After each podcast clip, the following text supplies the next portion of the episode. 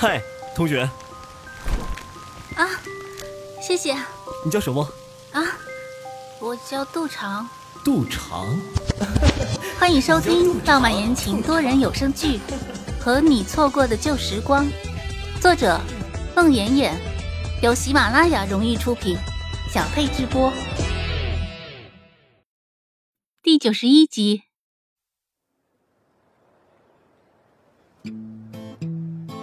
杜长在欧阳子豪强迫式请吃那顿必胜客的第二天早晨进到教室，惊讶的看着杨子东已经吃完了那两盒披萨，举着两只已经作到发白的手指。看见杜长进来，杨子东十分高兴。哈哈，杜长啊，你真够哥们儿，有这好吃的东西还想着给我留俩。我听说呀，江梦梦给季英华的那几只炸鸡腿。还没等拿回宿舍，就被咱班男生啊抢得连鸡骨头都不剩了。哼，知道你这么爱吃，昨晚分剩下那俩鸡腿也不如给你留着了，差点没噎死我。杜长啊，够哥们儿！杜长又恢复了单纯快乐的备考生活，他和杨子东杨大侠成了好朋友，他们之间的关系甚至超过了他和江梦梦。杜长的快乐没有持续几天。就差点被李有福吓破了胆。那天正在上晚自习，教室的门“咣”一声被踢开了。杜长抬头一看，就见李有福站在门边，手里掐着一颗烟，眼睛血红。他身后的俩黑影晃动，一个脖子上戴着金链子，一个手臂上纹着刺青。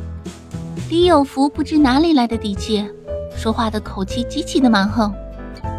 杜长。你出来一下！杜长吓傻了，他不知道他哪里惹到了李有福，也不知道他出去会发生什么事情，更不知道他身后那晃动的俩黑影是什么来路。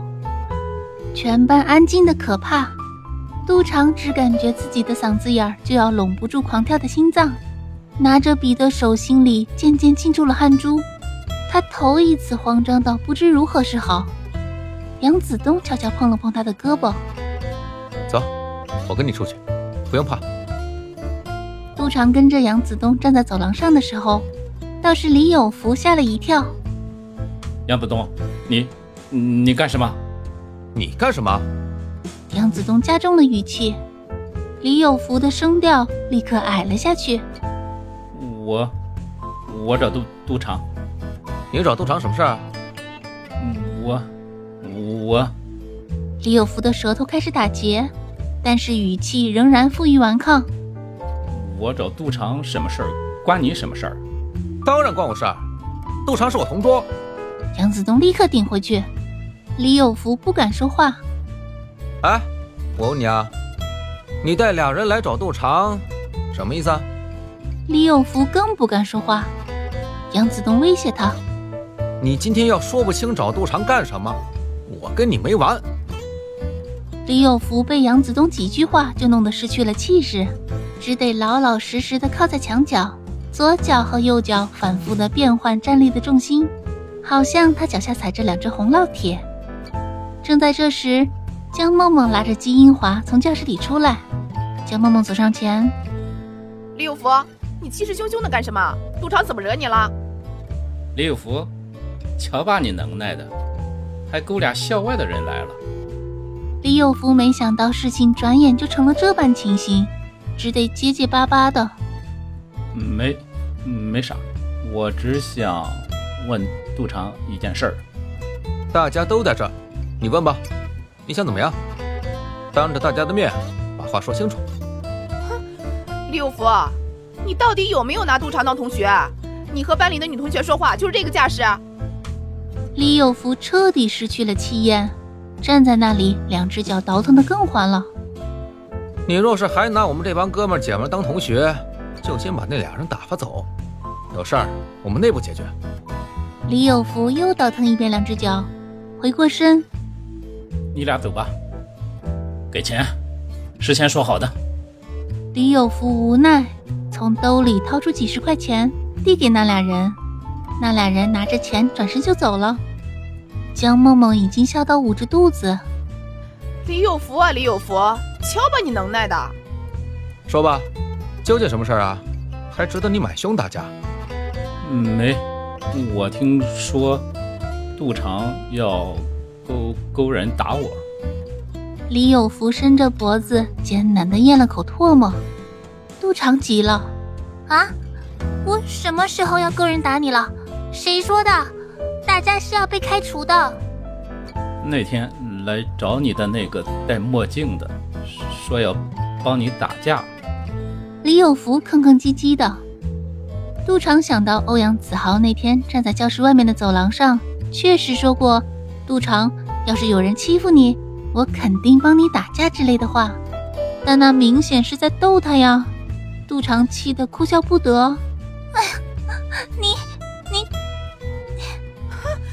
李有福，你可真行！我没看出杜长要找人打你。今天你找俩校外的人来，倒是全班同学都看见了。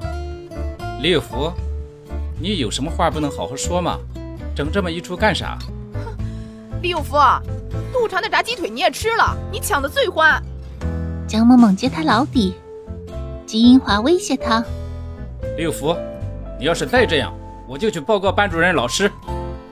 季英华和江萌萌一起数落李有福。杜长稳了稳心神，他想借此机会把话说清楚。李有福。那个人确实说过，如果有人欺负我，他会帮我打架。他那是在逗我呀，我是绝不会跟人打架的。如果之前你误听了谁的传言，那我现在可以跟你说清楚，我绝不会个人跟你打架。李有福，杜长的话你可听清楚了？李有福站在那里，两只脚又倒腾了一遍，伸伸脖子，艰难地咽了口唾沫，不再吱声。大家不再搭理李有福，簇拥着杜长回到教室。李有福站在走廊上，心情灰暗到了极点。他本意绝不是找杜长打架，更不会出手伤害杜长。至于有人要帮你打架，也只是一个拙劣的借口。他这么做的理由，也许只是为了引起杜长的注意。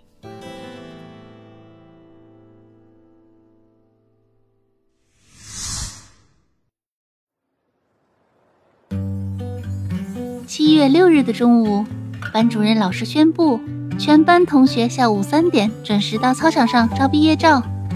男生女生可以不穿校服，女生破例可以化妆。大家听了群情激愤，热烈欢呼，将承诺的卷纸撇了一地。老师叮嘱，下午把自己的书本尽量都拿走，晚自习只上一节，大家可以提前回家或者回宿舍休息。今晚一定要早点睡觉，明天以饱满的精神迎接第一科考试。